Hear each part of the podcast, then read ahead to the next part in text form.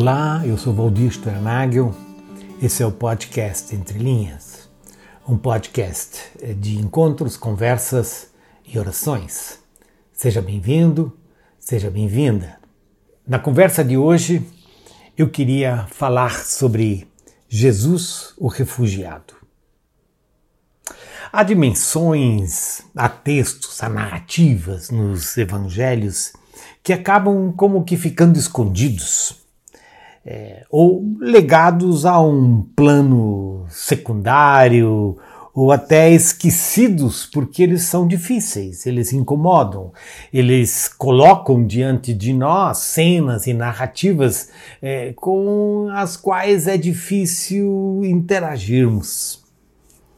Mas o Espírito, o Espírito nos lembra, né? nos lembra de palavras, nos lembra de narrativas, nos lembra de histórias, nos lembra é, de palavras de Deus que nós precisamos é, reavivar ou nós precisamos que o Espírito é, reavive em nós.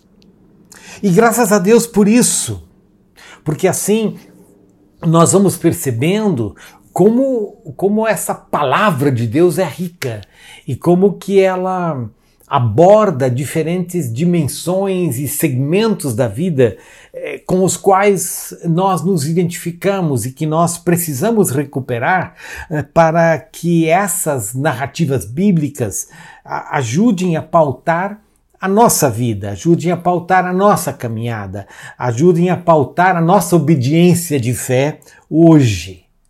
A riqueza da palavra é infindável, porque ela reflete a vida, ela reflete é, os caminhos, as dificuldades, é, as possibilidades, os riscos é, das diferentes opções que se vai que se vai fazendo no decorrer da nossa vida.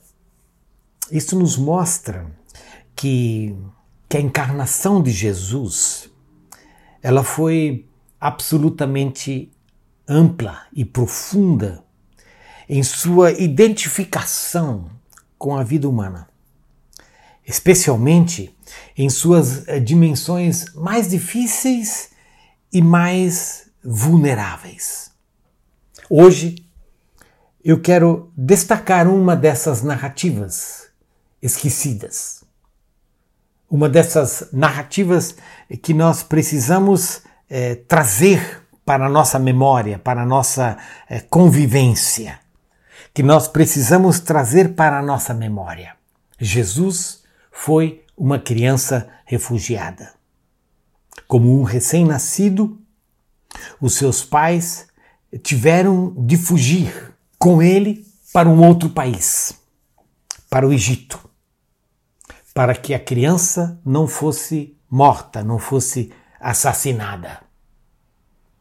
Porque ele, ele, o, o menino Jesus, representava um risco, percebido assim pela autoridade maior da sua época e do seu contexto, que era o rei Herodes.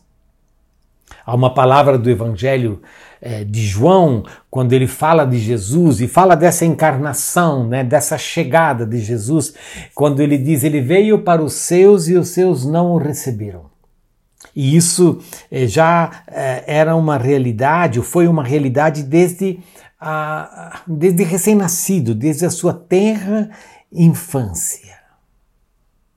As imagens de Jesus sendo levado é, nos braços dos seus pais ao Egito em fuga, precisam voltar a ocupar a nossa memória, precisam voltar a ocupar o nosso coração, porque é uma imagem que é intensa nos dias de hoje. O Evangelho de Marcos fala assim sobre essa cena. Depois que os magos e você de repente lembra dessa história dos magos que de longe vieram adorar ao menino Jesus. Diz Mateus: depois que os magos foram embora, um anjo do Senhor apareceu em sonho a José e disse: Levante-se, tome o menino e a sua mãe e fuja para o Egito. Fique por lá, até que eu avise você, porque Herodes há de procurar o menino para matá-lo. Levantando-se José, tomou de noite o menino e a sua mãe e partiu para o Egito, onde ficou até a morte de Herodes. Eu me referi antes sobre a importância de que a gente traga esse texto é, à nossa memória como um texto que faz parte dessa narrativa da encarnação, da chegada, do nascimento de Jesus. E ao trazermos esse texto à memória, nós precisamos contextualizá-lo no sentido do drama humano, que significa é, um casal com um filho recém-nascido, saindo da sua terra e indo para uma terra estranha, indo para um outro país como refugiado. As imagens devem ser reais porque reais e concretas elas são. Quando José acorda, levanta e diz Maria, nós temos que sair daqui, nós temos que sair daqui o mais rápido possível. Maria, o que é que nós precisamos levar, mas tem que ser pouca coisa, porque o caminho é longo, a gente não tem recursos, a gente não tem onde colocar as coisas e nós precisamos levar um menino, o menino corre riscos aqui, nós precisamos sair, Maria, vamos, vamos, Maria. E a Maria diz: O que, que é isso? Mas por quê? E o José fala: É que o menino corre perigo. Eu fui avisado por um anjo, veio uma palavra para mim e eu aprendi que eu preciso levar a sério essas palavras, que, que Deus me manda dessa maneira e desse jeito. E foi assim que de repente, não tão de repente, mas com muita pressa, José e Maria eh, se colocaram a caminho do Egito, sem grandes preparações, eh, a caminho do Egito como um casal de refugiados que levava no seu colo um menino recém-nascido. Ao trazer essa cena, né, essa narrativa para a nossa memória, nós precisamos lembrar de outra cena quando no decorrer dos últimos dias recebemos a notícia da morte de uma criança venezuelana eh, de um ano, que foi abatida, desculpe a palavra, mas é isso, ela foi abatida pelos tiros da guarda costeira de Trinidade e Tobago quando fugiam da Venezuela e quando fugiam em busca de refúgio. A criança encontrada nos braços da sua mãe, uma mãe que também foi ferida, mas, mas sobreviveu, enquanto o filho que ela carregava foi morto. Essa mãe chora. Essa mãe chora a morte do seu filho. Essa mãe também estava em fuga, essa mãe também levava uma criança, uma, um menino de, de, de, de, de um ano. Essa mãe também levava uma criança, uma criança é, de, de um ano que foi que foi abatido num ato violento pelos tiros da guarda costeira. Essa mãe chora a morte do seu filho, como milhares de mães, de pais, de avós choram. Choram pelas crianças que morrem, choram pelas balas perdidas que matam os seus filhos, chora. Chora pelos atos violentos que excluem crianças recém-nascidas, um ano. Essas mães choram assim como choraram as mães daquelas crianças que foram mortas por Herodes, o truculento rei de Israel. Ouviu-se, diz Mateus, um clamor em Ramá, pranto e grande alento. Era Raquel chorando por seus filhos e inconsolável, porque eles já não existem. Ouviu-se um clamor em Ramá, pranto e grande lamento.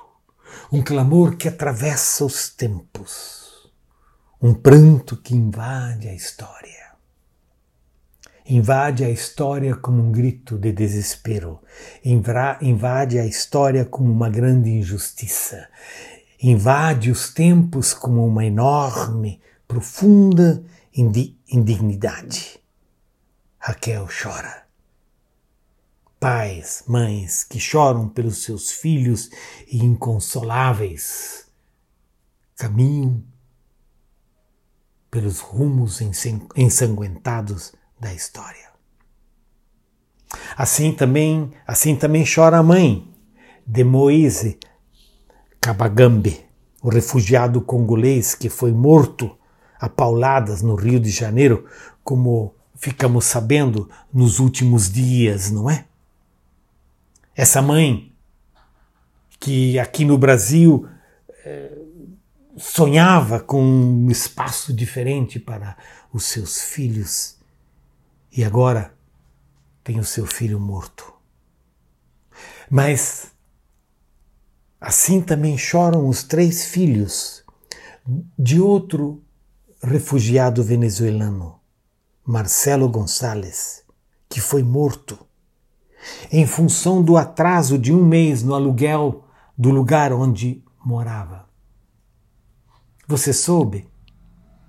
Foi em Mauá, São Paulo, e o aluguel atrasado era de 100 reais.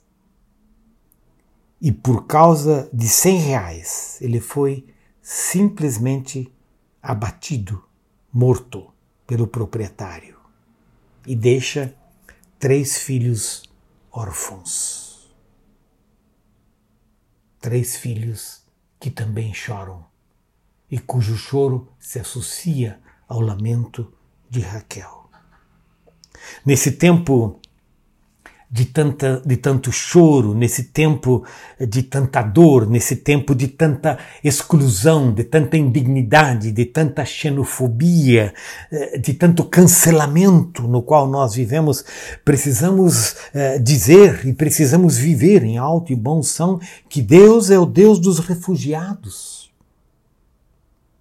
e que se identifica com eles e que se identifica com eles como a mãe que chora pelo filho e que Deus está presente com ela e chorando também pela morte do filho daquela mãe. As crianças órfãos que choram pela morte do filho e Deus está com elas e Deus chora com elas. Ao sermos encontrados pelo Deus esse Deus dos refugiados, dos excluídos, dos cansados, dos desamparados, ele nos convida a dois movimentos. Dois movimentos que devem nos caracterizar como seguidores de Jesus. O primeiro, o primeiro desses movimentos é que nós precisamos chorar. Chorar. Chorar de dor, chorar de amargura, chorar de raiva da injustiça, chorar e não matar.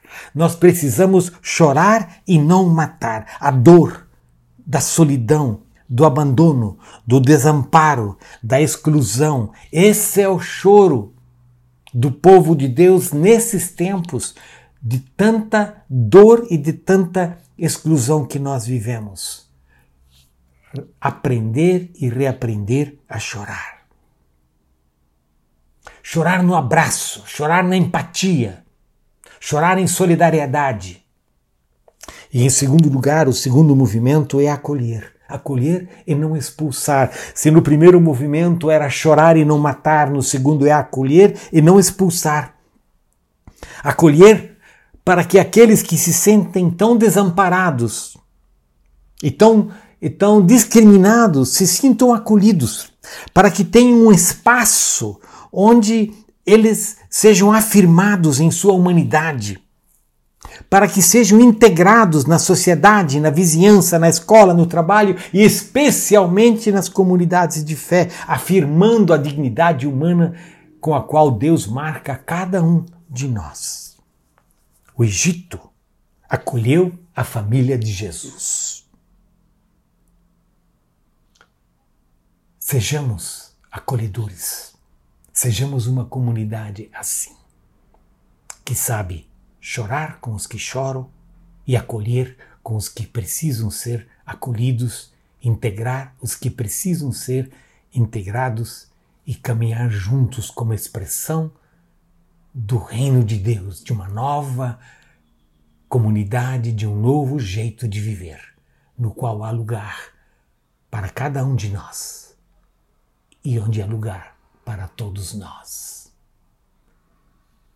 Essa é a vocação com a qual precisamos marcar a nossa caminhada de fé hoje, nestes tempos. E que bom que isso é possível e que Deus nos mostrou o caminho.